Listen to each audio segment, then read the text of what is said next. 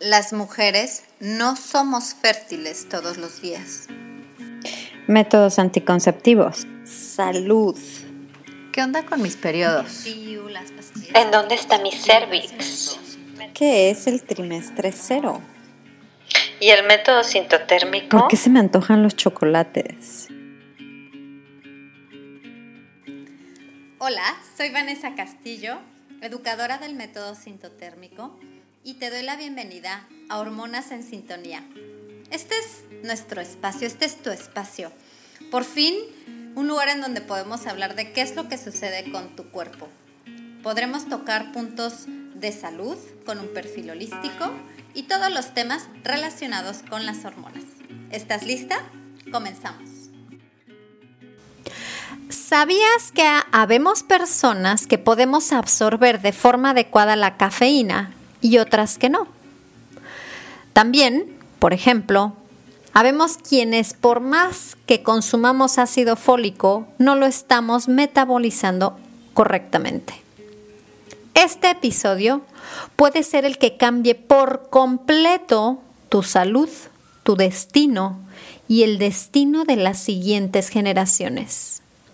Ale Ponce pionera en nutrigenómica y nutrigenética en México, quien estudió nutrición, bienestar integral, quien hizo su maestría en nutrigenómica, nutrición personalizada y se ha dedicado a ser una total apasionada y experta en la medicina de estilo de vida.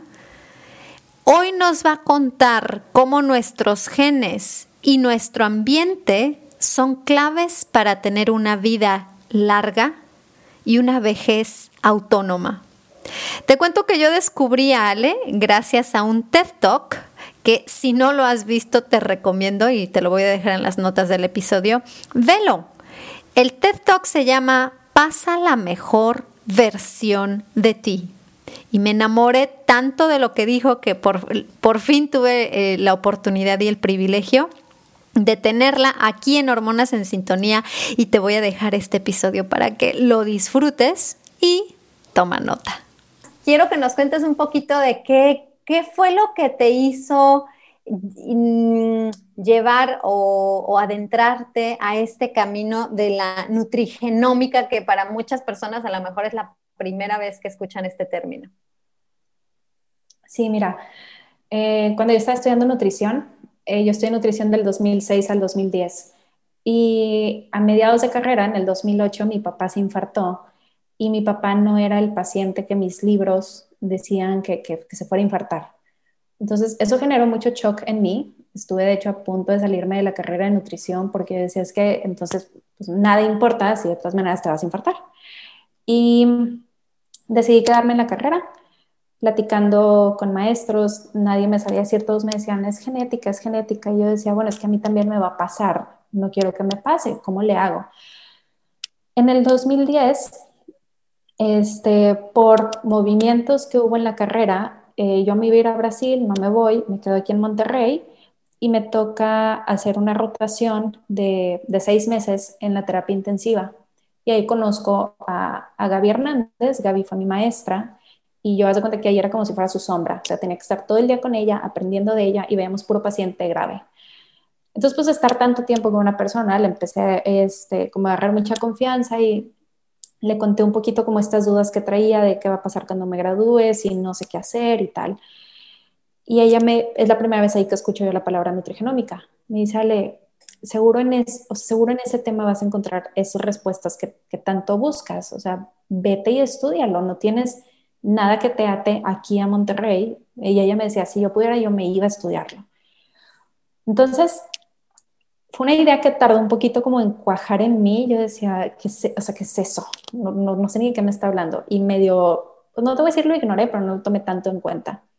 Hasta ya unos meses después, graduada, estaba súper aburrida un día en mi casa, llegando de, trabajar yo con un cirujano en aquel entonces, y me meto a la computadora, busco nutrigenómica, maestría y me mandan un link a una universidad en España. Me pongo a leer todo sobre nutrigenómica. No entendía nada lo que estaba leyendo, pero me parecía fascinante. Y llegó unas investigaciones de un doctor que se llama el doctor Ordovás. y él fue el que inició esta rama de estudio y me pareció tan padre como no entender y querer entender que dije, me voy a ir. Y apliqué a la universidad y así llego allá. Entonces, finalmente fue, o sea, fue un evento muy fuerte en mi vida, el infarto de mi papá vivió después del 2008. Y fue un em, evento que marcó pues, no solo mi vida, sino también mi carrera profesional. Y mucho fue esta influencia de, de, haber tenido una muy buena maestra y una muy buena guía que, que, me supo escuchar y que me supo aconsejar bastante. Entonces, así es como yo llego a estudiar nutrigenómica. ¡Wow! ¡Qué bonito! Mira, mira la importancia de tener buenos tutores en la vida, ¿no? Mentores, mentores. Exacto, exacto. ¡Ay, qué bonito! Oye, ¿y qué es la nutrigenómica para el mortal que no lo, que no lo conocemos, que no sabemos qué es y cómo se come?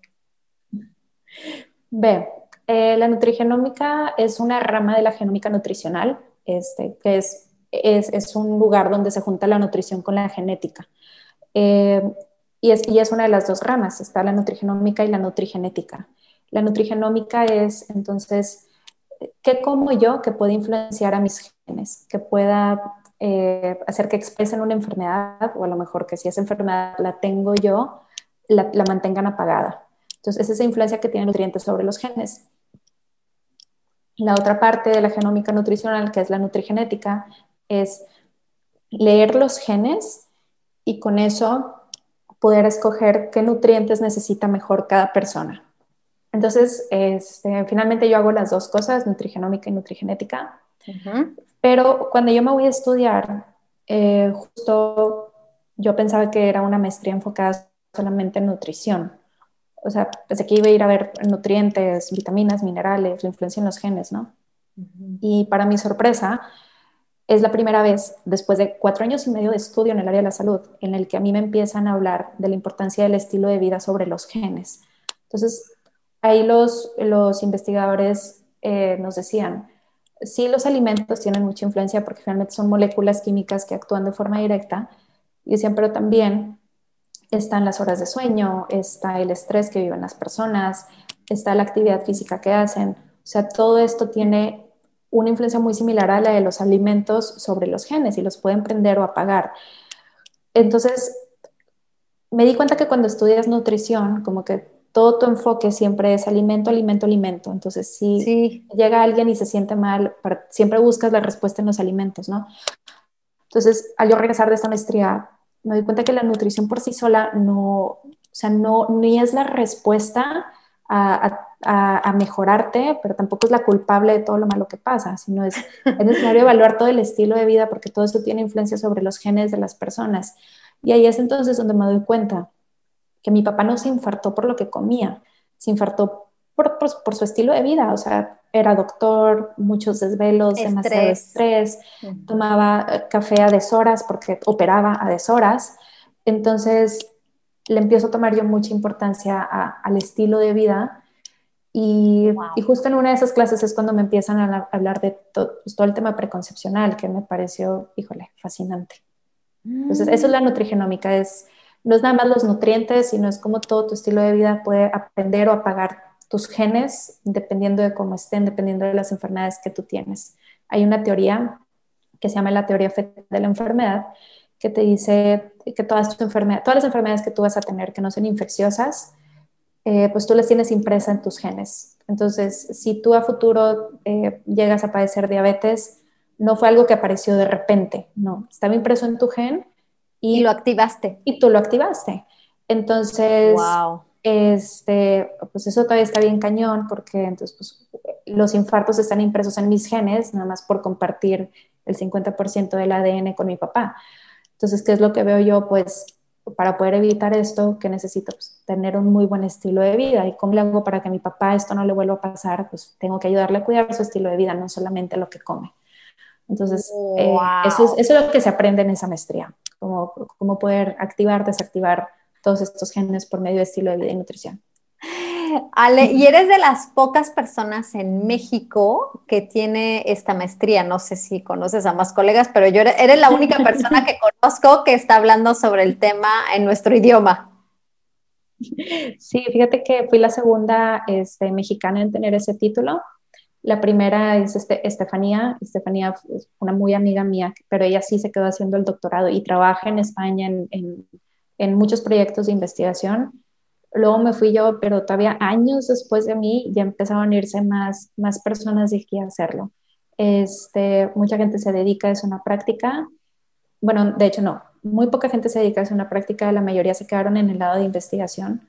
Justo hace rato le contaba a una paciente que a mí me invitaron a estar en un proyecto de investigación de doctorado en Holanda, pero este, fíjate que mis materias de investigación en laboratorio allá fueron las que peor me fue porque no me gustaba, no me gustaba estar todo el día en un laboratorio, sí, hablando con, con, animales y así, entonces cuando me invitaron, pues sí, o sea, es un honor, pero yo les dije, no, o sea, para mí, yo, yo prefiero la, la, aplicación clínica. La aplicación clínica porque ya estás en contacto con la gente, ¿no? Y exacto, y, y, ves más los, los, los cambios y luego pasa mucho que a veces todos los descubrimientos que se hacen en laboratorios y demás se quedan como en, ese, en esa esfera de, de, de expertos y rara vez bajan a, la, aplicación. Ajá, entonces yo les decía a mis amigas que saben que todo lo que ustedes descubran, yo me encargo de que llegue a la gente, pero yo no me voy a encargar de descubrirlo, eso no, no es mi área, no es mi área, no es lo mío, a mí me gusta más que, que esto llegue a la gente.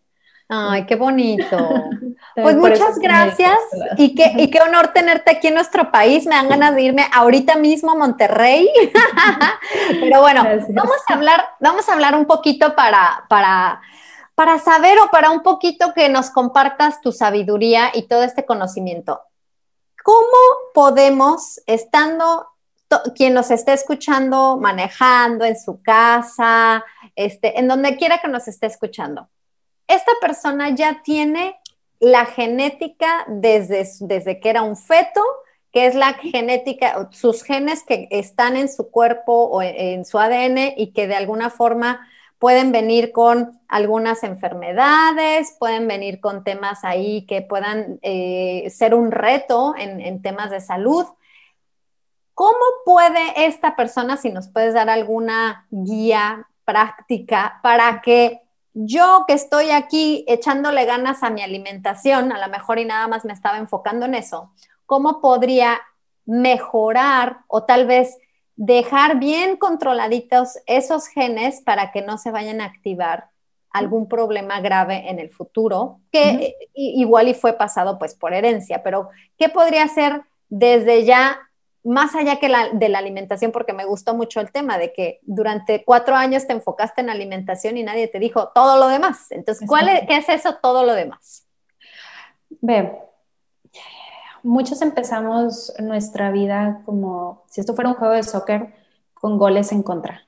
Y, es algo que no podemos evitar. O sea, la vida no, siempre va a ser fair play, no siempre vamos a tener las mismas ventajas, eh, las mejores o los mejores jugadores, pues, para, para llevar a cabo como todo este proceso. Entonces, estar bien conscientes de eso es lo primero. Y si hay formas de saberlo, si hay formas de saber, oye, ¿cómo empecé? cómo estoy programado, se, utilizan e, estudios de nutrigenética, estudios de farmacogenética, pero no todo el mundo o, los, puede, los puede pagar o no todas las personas tienen acceso a estos porque a lo mejor ni siquiera están en, donde ellos viven, ¿no? Entonces, lo primero es voltear a ver a nuestra familia y decir, a ver, ¿qué enfermedades hay? De que, de que se han muerto mis antepasados, qué es lo que ha pasado con ellos, qué es lo que, cuáles son las dolencias como más comunes que hay en, la gente que lleva mis apellidos. Entonces, con eso ya nos podemos empezar a dar un poquito de cuenta de hacia, hacia dónde podemos irnos moviendo. Yo creo que es una ventaja bien grande que tenemos nosotros, este, los que tenemos 30, 40, nuestros papás ya están viviendo una vejez un poquito más larga. Entonces, eso nos da un panorama más grande de, de qué enfermedades pueden llegar a tener, porque nuestros papás a lo mejor no vivieron eso. Por ejemplo, el papá de mi papá falleció como a los 50 años de un infarto, o sea, ni siquiera llegó a una vejez. Y era la edad en la que se morían antes las personas. Entonces, el voltear a ver, oye, si tuvo algún padecimiento, hay cosas que ni se podían diagnosticar en aquel entonces. Nosotros tenemos la ventaja de que nuestros papás ya están siendo diagnosticados, entonces ya le podemos poner un nombre a las cosas que nos pueden pasar, ya podemos ir conociendo cómo eso nos puede pasar. Entonces, lo primero es eso, ¿no? Como voltear a ver y aceptar que, que muchas veces empezamos con, con, goles en contra y que entonces nuestro juego no significa que ya, vaya, que ya vayamos a perder, sino tenemos que tener un juego más agresivo. Entonces, yo, yo te comparto mi experiencia, o sea, yo tengo un examen de genética, hay tres genes que hablan de riesgo de infarto, los tres los tengo fatales.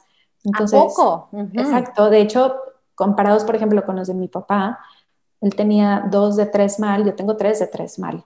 Entonces, de voltear a decir, híjole, pues a mí qué es lo que me toca, pues simplemente llevar, digo, un estilo de vida un poquito más cuidado o si lo vemos en forma de un juego, un juego mucho más agresivo. O sea, tengo que dar con todo en todos estos aspectos de mi vida. Em, una vez que volteamos a ver eso, lo que sigue siempre es hacernos check-ups, que eso siempre se nos olvida o sea, o la gente siempre lo está dejando a un lado. Hace poco me invitaron a un programa muy grande este, con una empresa, una multinacional, y cuando estuve analizándoles datos, oye, veía que ellos ofrecen check-up a ciertos rangos de la empresa y de ese rango nada más el 40% aceptaba hacerse el check-up y el, el otro 60 decía no, o porque no le veían importancia, porque se sienten bien ahorita, o porque les da miedo. Entonces, la segunda cosa que uno tiene que saber es saber en qué parte está parado, porque si no sabes dónde estás parado, no sabes hacia dónde te tienes que mover para llegar a donde quieres estar. Entonces, los check-ups son súper importantes. ¿Y ese, ese check-up en qué consiste? ¿Cuáles son, eh, digamos, las generalidades de un check-up? Yo digo que lo ideal siempre sería saber cómo está tu, o sea, todo el perfil de lípidos, colesterol, triglicéridos, los tipos de colesterol, cómo están, eh, saber cómo está la glucosa y la insulina. Eh, y te puedes hacer quizá un perfil bioquímico nada más para ver cómo estás también de, de, ácido úrico, cómo están tus enzimas hepáticas, cómo están tus enzimas renales. Y es algo que todos deberíamos estar haciendo por lo menos una vez al año.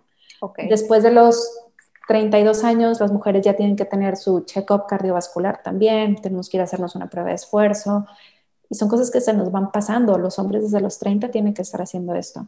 Ok. Entonces, ¿qué pasa? Que veo, me toca a mí ver muchos pacientes que en sus 40 llevan 10, me dicen, es que la última vez que me saqué sangre fue antes de casarme. Y yo, ¿y cómo te salió? Y me dicen, ay, no sé, creo que el colesterol por ahí medio, medio extraño. Pero claro, pues eso lo entregas y nadie te dice nada, o sea, no te van a decir no te cases porque tu colesterol está elevado, ¿verdad? O sea, realmente es nada más, o sea, yo es nada más un proceso que se tiene que llevar a cabo, pero nadie te, te dice más. No hay un seguimiento, ajá. No hay un seguimiento adecuado, entonces lo primero es eso, o sea, es voltear a ver a tu familia, a ver hacia dónde puedes ir y luego buscar dónde estás parado tú. Oye, me hago un check-up, ¿dónde estoy? Y ya con esa base puedes, puedes buscar a, quién acudir para ver qué tienes que hacer. Entonces, yo siempre digo que hay que revisar como cinco cosas en nuestra vida. Sueño, salud emocional, actividad física, alimentación y una vida libre de sustancias adictivas. Y todos podemos como hacer una autoevaluación de eso, ¿no? Oye, ¿cómo duermo? ¿Estoy durmiendo bien? ¿Duermo más de siete horas? ¿Me despierto con energía? Este, y, no, y no restarles importancia a las horas de sueño que muchos ven como, como una pérdida de tiempo. Y no Ay, sí. el, sueño realmente es un, es un signo de autocuidado, es un signo de autorrespeto también. Eh, tener buenas horas de sueño es también saber ponerle límites al mundo entero y decirles, yo a estas horas cuido de mí. Este, y es algo que pocas veces hacemos y el sueño finalmente tiene una influencia bien grande luego en, en, todos los ciclos, en, todos los ciclos hormonales, por ejemplo. Este, la segunda parte es voltear a ver cómo estoy en cuanto a salud emocional. Este, contestar muy sinceramente la, la, pregunta que todos hacemos todos los días, o sea, ¿cómo, estás? Estoy, estoy bien, estoy triste, estoy decepcionado, estoy cansada. Exacto. O sea, esa pregunta que muchas veces siempre se nos va con el bien para, para no incomodar, para no pensar más allá, pero saber cómo estoy y, y, saber, y saber aceptar o levantar la mano cuando necesito ayuda es también una parte muy importante de, de nuestra salud, porque finalmente el estrés, o sea, tú empiezas a estar muy estresado, normalizas el estrés, el estrés se convierte en ansiedad, la ansiedad, ya un punto en el que no la puedes manejar, te lleva a una desesperanza que se convierte en una depresión. Y, así andamos el 30% de la población caminando con depresión sin estar recibiendo como la ayuda adecuada. Entonces, es otra parte que hay que saber este, manejar y dirigir adecuadamente con un especialista. La parte de la alimentación, es importante voltear a verla, pero no pensar que ese es el 100%. Entonces, a veces llegan pacientes al consultorio y me dicen, es que es que estoy súper cansado, necesito un plan de alimentación que me dé más energía. Sí, una buena alimentación te va a dar más energía, pero si tu problema es que no estás durmiendo, tienes que dormir, porque los alimentos no van a cumplir lo que, lo que el sueño te va a dar. Entonces, siempre hay que como distinguir bien todos estos factores, ¿no? El área del movimiento, oye, ¿qué tanto me estoy moviendo? Somos seres dinámicos, nos tenemos que estar moviendo. De niños nos encanta movernos, por alguna razón de adultos le dejamos de tomar importancia, pero lo que te dice la medicina del estilo de vida es que tienes que cumplir con 150 minutos semanales, divididos por lo menos en tres sesiones de 50 minutos o en cinco de media hora.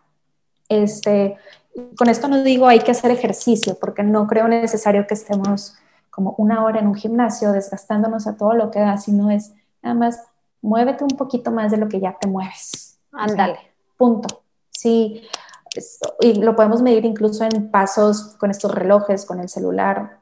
Oye, ahorita en la pandemia la gente que ahora su oficina es su casa también, este, más bien su casa es su oficina, a veces dan al día 500 pasos, es que no es nada. Entonces nos dejamos de mover, nos empiezan a doler las articulaciones, el mismo aburrimiento nos hace ir por más comida, el mismo dolor de espalda hace que no duermas bien. que te quedes sentada porque te duele algo. Exacto, el, nada más estar en tu casa, te hace nada más darle vueltas a muchas cosas que a lo mejor no es necesario y te estresa más. Y el ejercicio afecta en todo, o sea, el, ejercicio te hace dormir mejor. Una vez que empiezas a hacer ejercicio con estas ganas de querer mejorar, comes mejor. Eh, te aumenta dopamina, serotonina, te, da otra perspectiva de todo tu día. Entonces, realmente el, movimiento es muy importante, no para encoger tu cuerpo. El movimiento es importante para mantener tu cuerpo eh, saludable, con fuerza. O sea, de hecho, el movimiento es lo único, si mantenemos un buen movimiento durante como esta etapa de vida adulta, eso es lo único que va a lograr que cuando yo tengo 80 años tenga la fuerza suficiente para ir al baño yo solo y no necesitar un enfermero, no necesitar a lo mejor un andador para moverme todo el tiempo. Entonces hay que darle como esa importancia al movimiento. El movimiento nos, nos, da fuerza y esa fuerza la tenemos que mantener si queremos tener una vejez saludable, ¿no? Se, se abona en años de, de, viejitos independientes, de que podamos valernos por nosotros mismos. Exacto, o sea, tener, tener una vejez con dignidad, tener una, una vejez autónoma. autónoma. Y por otro lado, digo, una vida libre de sustancias adictivas. Eso es eso es como la otra parte importante que tenemos que buscar. Este, si estoy fumando, ¿por qué estoy fumando? ¿Cuánto estoy fumando? ¿A quién le estoy haciendo daño cuando estoy fumando? Porque, por ejemplo, hay muchos estudios que, que te dicen, oye, si eres mamá o papá ya fumador, es que ya ni siquiera importa si no fumas dentro de tu casa, el mismo cigarro te impregna la ropa y si llegas con tus hijos, se calcula que cuando un niño cuando un bebé tiene dos años y vive con padres fumadores, para cuando él tenga dos años, o sea, tiene el daño en sus pulmones de como si hubiera fumado dos cajetillas ya ese niño. no, no. a ver, repite eso que acabas de decir, qué potente. Sí, entonces es papá, mamá fumador, aunque no fumes dentro de tu casa por el mismo como impregnamiento en tu ropa, en tu aliento y demás, tus hijos al tener ese contacto, sus primeros dos años de vida, es como si ellos ya hubieran fumado dos cajetillas. O sea, y no, no, tienen, no tienen ni forma de defenderse de eso, ¿sabes? Entonces, cuando los pacientes fuman, siempre les digo, es que piensa quién más le estás haciendo daño. O personas que quieren ser papás en algún momento. Hay muchos estudios que son correlación, no es causa-efecto, pero son correlaciones fuertes, ¿no? Que dicen, oye, pues papá o mamá fumador desde adolescencia se ha visto que en la mayoría de los niños que llegan a tener leucemia a una muy corta edad vienen de papás fumadores desde muy chicos.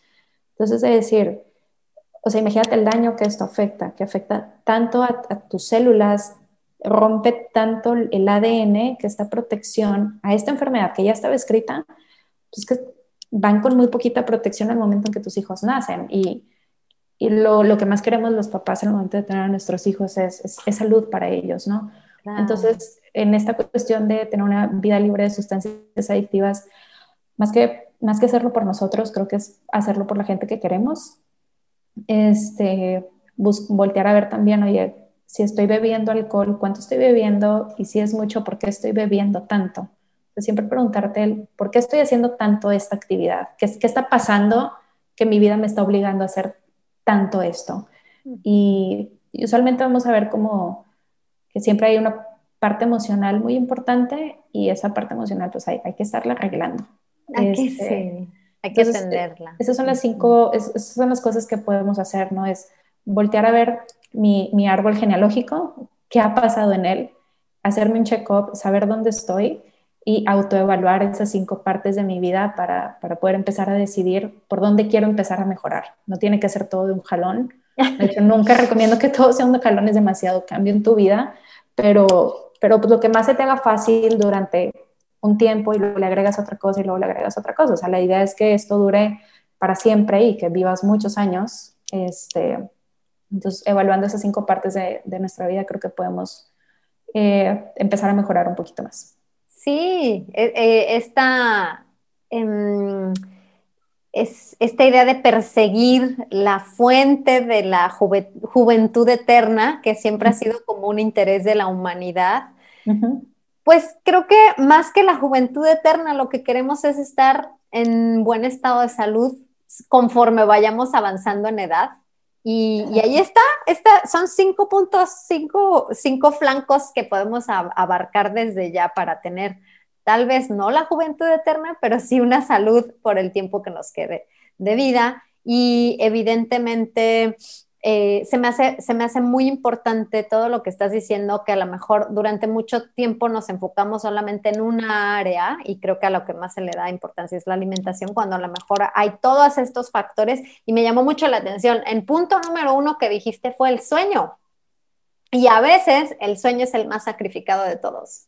Siempre es el más sacrificado y y para mí es el más importante. Hay un, hay un colega este, que tengo, el doctor Raúl Martínez, lo puedes encontrar en, Instagram como arroba sleeplab.mx y él tiene una frase que a mí me fascina.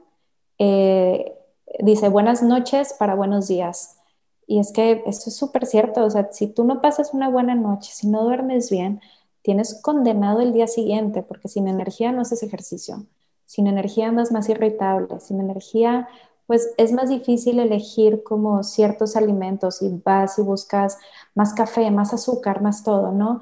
pero si pasas una buena noche, ajá, pero si pasas una buena noche, usualmente tu día, o sea, tienes más energía para a lo mejor aguantar esa persona que está ahí, no te irritas tú tampoco tanto, te dan ganas, tienes energía para hacer tus actividades, puedes elegir mejor tus alimentos, dejas de ser tan dependiente de ciertas sustancias.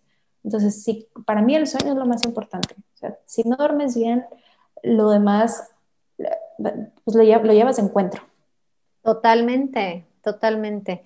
Oye, Ale, y un poquito extendiéndome o aprovechando tu sabiduría, cuando hablas de, fumar, del hábito de fumar, yo, he abordado este tema con algunas alumnas, eh, sobre todo, pues, eh, eh, invitándoles a que la salud en, cuestión de buscar un embarazo, por ejemplo, se tiene que cuidar tanto la célula que viene de la mujer como la célula que viene del hombre, ¿verdad? El espermatozoide, porque van a ser mitad y mitad de ese futuro bebé. ¿Tienes algún conocimiento o hay algún estudio que hable sí se habla del fumar, pero hablan en particular del tabaco o porque ya ves que eh, la nicotina, eh, que es uno de los ingredientes del cigarro, además del tabaco, ahora están estos este, vapors o cigarros electrónicos. No sé si hay algo ahí que nos pudieras, que sepas que se haya descubierto o todavía es muy nuevo y que no todavía hay mucha investigación al respecto. Fíjate que todo al final siguen siendo sustancias químicas que el cuerpo no reconoce. Entonces, cuando tu cuerpo no reconoce una sustancia química, dígase humo del cigarro, dígase de los vapors y demás, eh, ¿qué es lo que sucede? Todos estos llegan al hígado. O sea, y es algo que muy poca gente como toma en cuenta, como que piensan que fumar solamente va hacia los pulmones, pero sí, todo, todo tiene que llegar al hígado, porque el hígado lo que hace es que descompone todas estas sustancias, las vuelve más solubles para que tú las puedas desechar. Entonces, al momento de hacer eso, pues nuestro hígado va perdiendo ciertas eh, como funciones de metabolismo, de, un metabolismo adecuado de, proteínas, de grasas, de vitaminas y demás. Hormonas. al final, exacto, al final todo, termina haciendo daño nada más por ser esta sustancia extra, que, que también mientras tu hígado le está intentando deshacer, es una sustancia que le está dando vuelta a tu cuerpo y que vaya a afectar a todas las células. Entonces, que te diga yo, ya he leído algún estudio sobre los vapors y demás, no, pero no, o sea, por como lógica, cualquier sustancia que estés inhalando te va a hacer daño. O sea, incluso hay, hay estudios que hablan de la contaminación. O sea, la gente que vive en lugares más contaminados, pues trae peores perfiles de epigenética, de estos candaditos que se ponen arriba de los, de los genes. ¿Por qué? Porque todas estas sustancias, estas partículas chiquitas que vamos inhalando, llegan hasta, hasta nuestro ADN y rompen las cadenas, entonces rompen esas protecciones. este, de hecho, la gente que vive, hay ciertas partes del mundo que se llaman blue zones, zonas azules. Entonces hay un proyecto a nivel mundial que se llama The Blue Zones Project. La idea sería que todos viviéramos en un lugar así, pero hay lugares que ya lo son. Y son estos lugares que donde puedes llegar, llevar un mejor estilo de vida y, algo que los distingue mucho es que son lugares con muy poquita contaminación. ¿Y qué se ha visto que pasa en esos lugares? La gente tiene muy buena salud y además es gente muy longeva. El lugar, eh, el primer Blue Zone que existió en todo el mundo es la, es la isla de Cerdeña, que está en Italia, y es el lugar que tiene las personas más longevas. O sea, ahí, por centenar de población, hay muchísima gente que vive más de 100 años que en cualquier otra parte del mundo. Entonces, ¿qué vas viendo? Ya, pues realmente afecta a todo. Entonces, ¿qué te diría yo? Eh, yo creo que los vapers sí son igual de, de dañinos. Creo que la necesidad de tener como algo que te quite el estrés de esa forma, que no vale tanto la pena. De hecho, si te pones a pensar, cuando la gente dice, oye, es que yo fumo por estrés, ¿Qué es lo que pasa con el cigarro? O sea, tú lo inhalas y haces una inhalación muy pausada y lo mantienes y después haces una exhalación igual de pausada. Ese es el mismo tipo de respiración que se, hace, que se lleva a cabo como en el mindfulness. Entonces, realmente la baja de estrés viene por esta respiración específica, no por los químicos de esta sustancia, que aparte te están haciendo daño. Y luego cuando la gente fuma, usualmente es se salen del lugar como donde estaban o de la oficina y se van y fuman. Entonces, lo que les quita el estrés es estoy solo, estoy respirando, estoy pensando en mis cosas. O si no están con algún amigo y están platicando sus y están platicando. Como, un desahogue. Entonces, el quitarte el estrés realmente viene de todo lo que está alrededor del cigarro, pero no del cigarro per se. Exacto. y es lo mismo con los vapors. Entonces, te diría yo, o sea, por ningún lado a mí se me hace algo lógico. O sea, cuando le platico esto a mis pacientes masculinos, digo, es que fumar es, es un autogol, o sea, y tú solo estás decidiendo meter ese autogol y, y siempre vas a llevarla de perder. Pero creo también que dejarlo es un tema muy personal y que se tiene que hacer poco a poco. y siempre con la ayuda de un profesional. O sea, los médicos internistas saben orientar muy bien a las personas, porque luego también hay estudios que te dicen que el 70% de las personas que fuman, imagínate, el 70% quiere dejar de fumar, pero no sabe cómo les da miedo. Es demasiada gente la que quiere dejar de fumar. Y a veces que lo intentan ellos solos, el 80% va a fumar al mes. Entonces, Regresa. siempre es mejor con, con, una guía, hacerlo poco a poco, ir destetando al cuerpo como de esta sustancia. Pero de que hacen daño, hacen daño. No sabría decirte si el mismo daño, tipo, como lo que te decía de las correlaciones que hay con leucemia, pero también es que son tan nuevos y estos daños los vemos a los 10, 15, 20 años. Entonces, eso es lo que... Pues, ya veremos. Te metes en eso. Exactamente. Oye, y lo que estás diciendo ahorita de que hay tanta gente que quiere dejar, desea dejar el, cigarro, es que ahí es en donde yo vi un problema porque vi que estos famosos eh, cigarros electrónicos llegaron como la idea de decir, bueno, es como la muletilla para que dejes el cigarro, pero ya conozco gente que ya se quedó estancada ahí y ya dijeron, no, pues aquí me quedo al cabo que no tiene tanta, eh, no sé, X, Y y Z químicos, entonces me quedo con este porque es menos malo que el anterior, que era el cigarro. Pero ahí se quedaron y entonces no saben todavía, porque ya veremos en un futuro, en unos 5 o 10 años, cuáles son los efectos por esos específicos químicos que están inhalando al fin y al cabo. Sí, o sea, y son, son químicos, punto. Este, yo creo que ya es suficiente tenemos con toda la contaminación que existe como para aparte tú meterle más contaminación tan directa a tu cuerpo. Total. Este, yo nunca lo he entendido y te voy a decir, pero está cañón porque cuando yo estaba chiquita, yo siempre acompañaba a mi papá al hospital, me encantaba. Y los doctores fumaban adentro del hospital. O sea, yo recuerdo perfecto. O sea, no sé si te acuerdas tú que en los coches, los coches en la parte de atrás tenían como una cosita que era como un cenicero. Sí. Atrás, atrás de los asientos. O sea, era muy permitido, no se sabía el daño que eso hacía. Entonces, eh, sí te pudiera decir yo, o sea, mi papá fumó hasta su primer infarto y justo es más o menos en esas épocas en las que se empieza a ver la correlación que hay entre el cigarro y los, y los infartos. Entonces yo decía, ok, mi papá fumó porque no tenía esta, esta información pero nosotros ya la tenemos, o sea, realmente no tenemos excusa para seguirlo haciendo. Y la gente siempre decía, ay, es que a mí no me va a dar cáncer y no me va a dar cáncer. A ver, el cigarro causa más infartos que cáncer, punto. Wow. El cigarro también causa más abortos espontáneos que cáncer. El cigarro también causa más, este, más malformaciones, causa más este, casos de, de leucemia que cáncer. Entonces, pues sí, a ver, hay, hay, que ver, o sea, no es nada más como eso que nos pintaban antes, ya se fueron descubriendo más cosas y la información ya la tenemos. Eso es lo más importante. Entonces, quien está escuchando esto, pues sorry, la información ya te la di y ahora te, toca a ti buscar cómo, cómo arreglar el problema, ¿verdad? Decidir, ¿verdad? La decisión es de cada quien. exacto, exacto.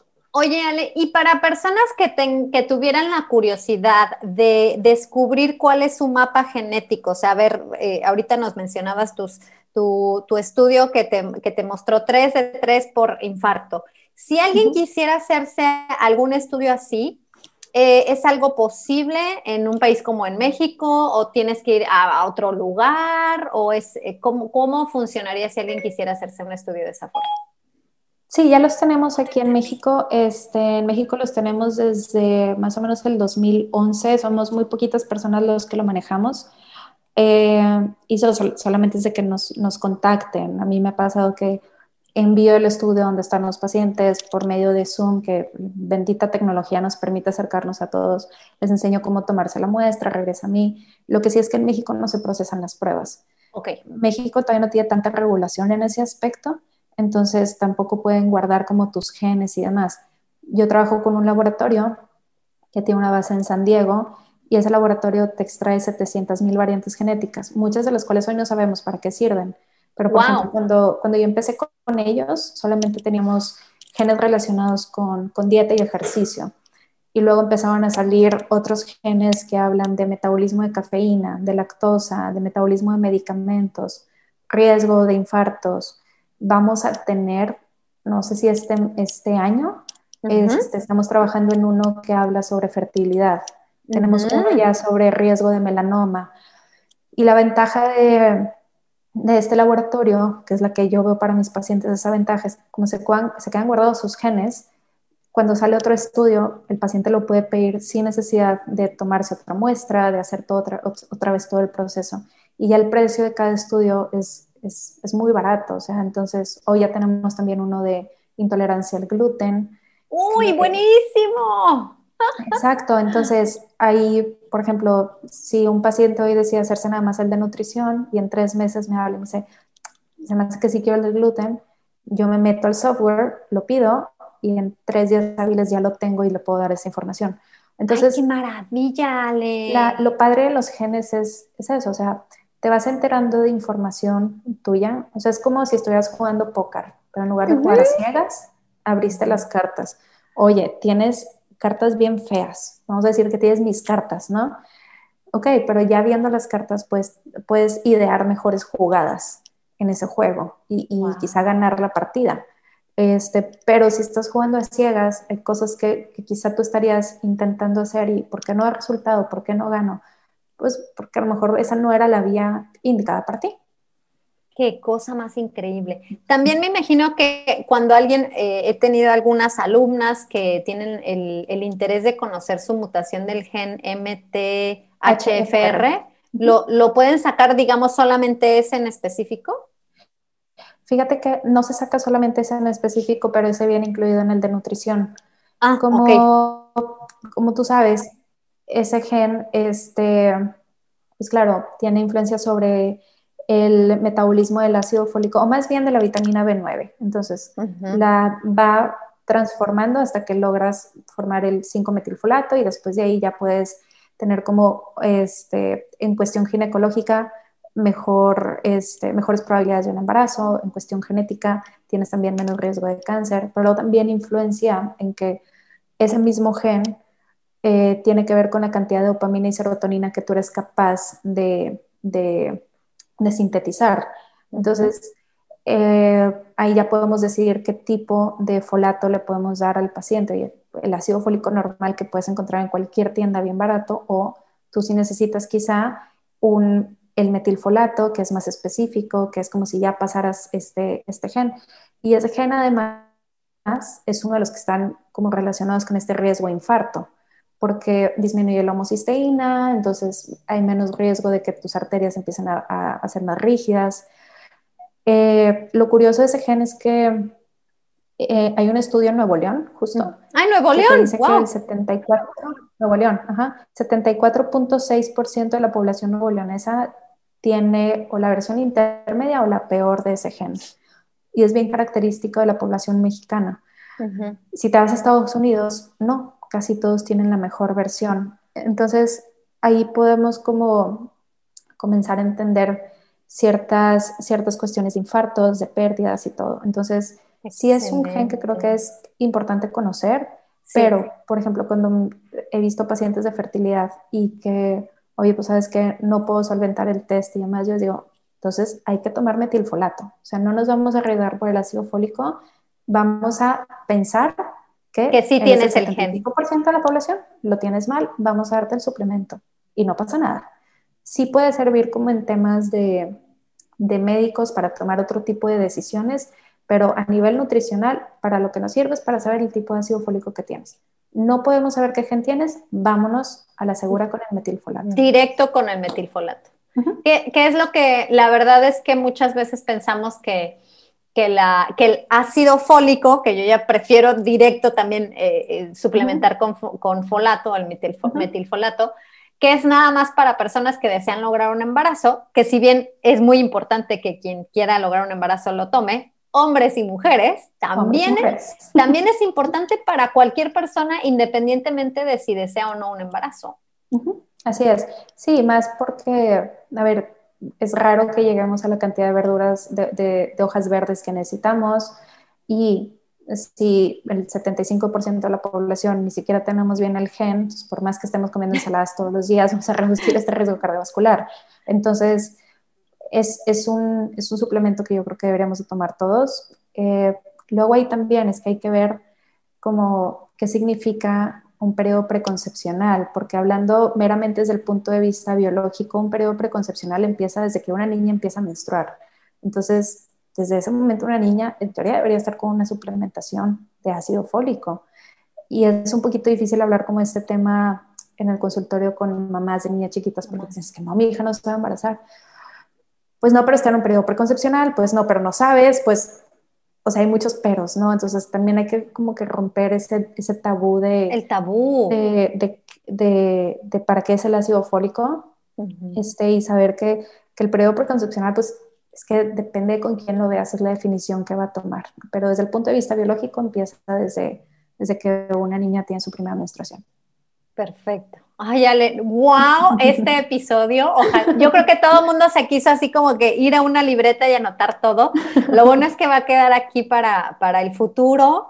Eh, el, hecho de que tengamos a, una mexicana, qué honor, a una mexicana que sabe de esto, que nos está compartiendo con todo su cariño y que por favor quiero que nos compartas al final, ya para terminar este episodio, que nos compartas cómo, cómo funciona trabajar contigo, cómo te podemos localizar, en dónde te seguimos para seguirte la pista. Ojo, la tarea es escuchar el, el TED Talk pasa lo mejor, la mejor versión de ti. Por favor, escúchenlo para ampliar un poquito sobre lo que ya nos contó Ale el día de hoy. Pero cuéntanos un poquito de cómo trabajas, cuál es tu eh, el modo en el que alguien te puede abordar y, tu forma de trabajar con pacientes.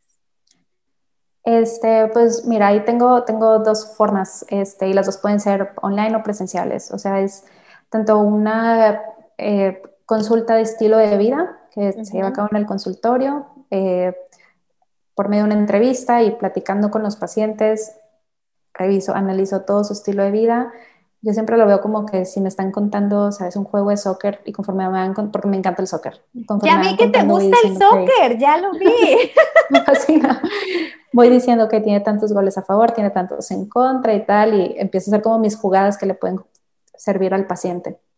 Este, esa es una forma, es es como la forma muy convencional, pero abarco siempre los cinco pilares de estilo de vida. Y la otra forma es hacer lo mismo, pero por medio de un examen de nutrigenética.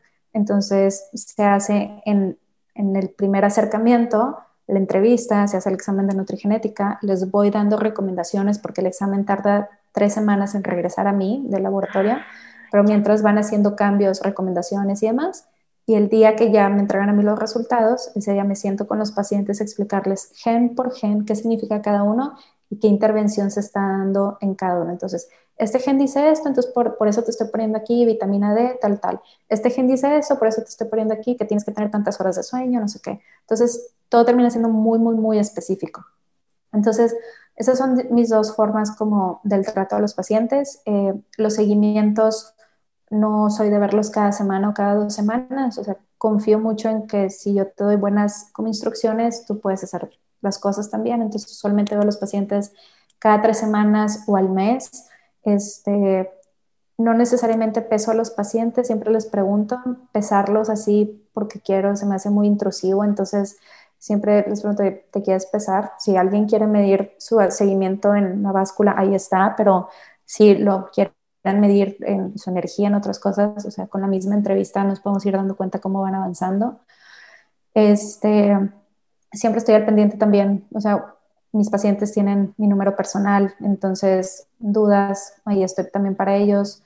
Soy muy específica con horarios, o sea, yo sí pongo muchos límites de contesto de cierta hora a cierta hora, entonces, y siempre digo, o sea, no se ofendan si me ven online, pero también tengo vida, o sea, pero el día siguiente, en la mañana a las 9 te voy a estar contestando ni siquiera abro los mensajes para que no se me olvide contestarlos, si ya pasó la hora, ¿no? Entonces, este, así, así es como yo trabajo con los pacientes, eh, usualmente ya conociendo sus genes. Eh, muchos pacientes vienen dos, tres veces a un seguimiento y después de eso ya pueden seguir ellos porque es explicarte cómo funciona tu cuerpo y que luego tú hagas estas cosas por ti mismo.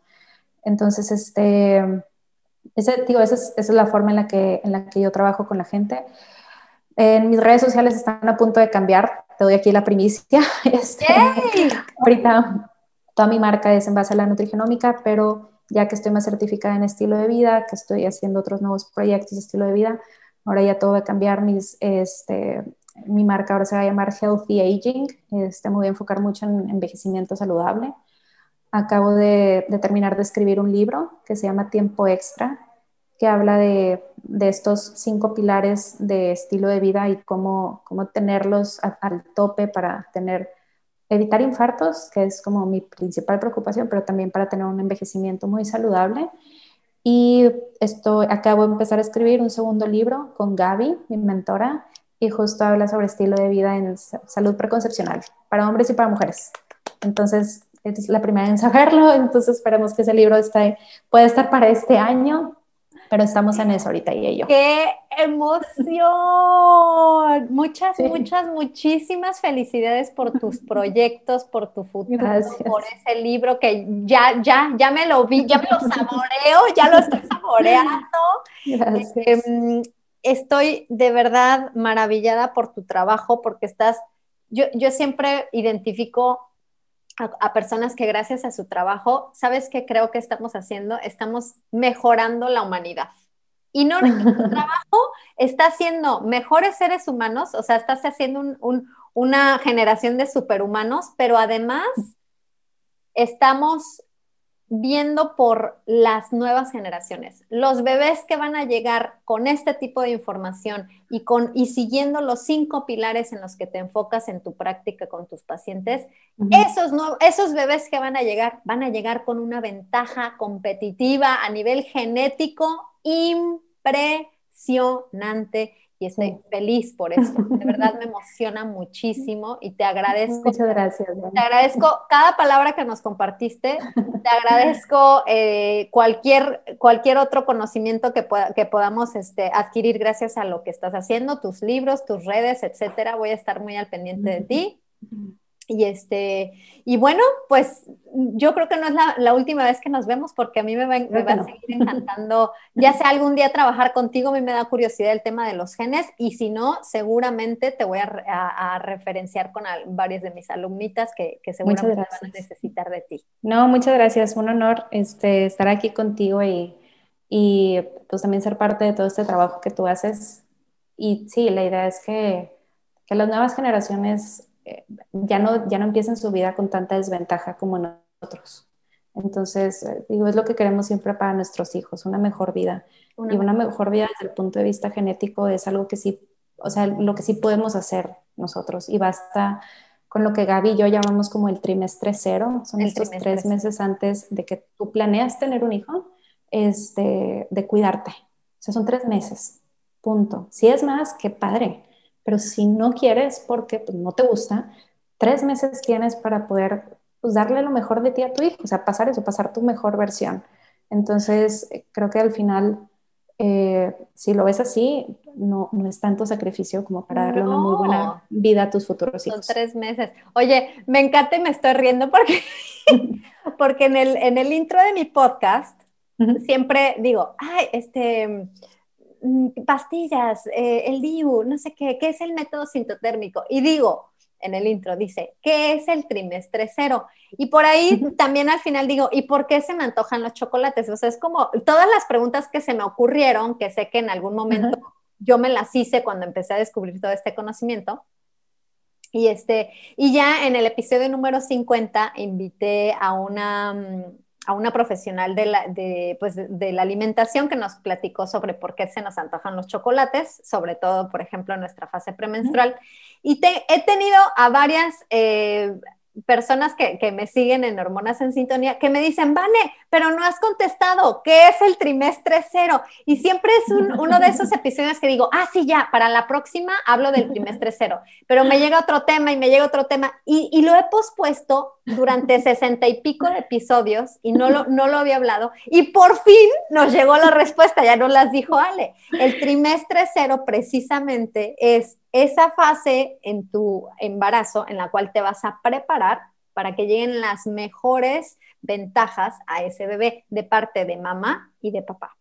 Exacto, y de hecho, si te vas luego a temas de, alimentación infantil, está esta teoría ¿no? de los primeros mil días de vida de un niño. Y los primeros mil días de, vida empiezan en el trimestre cero, para que así cuando el niño cumpla dos años ya sean mil días. Entonces, sí, todo empieza en, cómo comemos nosotros como papás, en, prepararnos en este trimestre cero este, y hacer lo posible porque sea lo mejor para ese futuro bebé. Y yo se lo dije a mi esposo, o sea, yo no sé, cuando yo estaba embarazada, ¿no? O sea, no sé qué va a pasar con, con nuestro hijo, si, cómo va a ser, cómo va a ser su salud y tal. Pero lo que sí puedo asegurarle a él es que hice lo mejor que pude. O sea, con la información que tenía, yo hice lo mejor que pude para asegurar que, que, sus genes fueran los mejores, que no se fueran con tantos riesgos como los míos. Entonces, entonces yo le decía a mi esposo, o sea, creo que, que, lo hicimos muy bien y que en algún momento él puede voltear a decir, ¿sabes qué? Gracias, mamá. O sea, ¡ay, qué bonito! Ojalá. Seguro sí, con una mamá tan, tan conocedora como tú y tan, sí, no, no, no, no, qué honor, de verdad, estoy feliz y fascinada con este tema.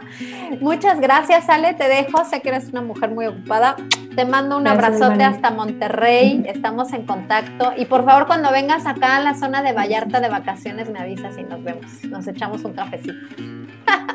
Claro que sí, para echarnos un café. Perfecto. nos vemos. Gracias, a todos por escucharnos. Muchas gracias. Bye.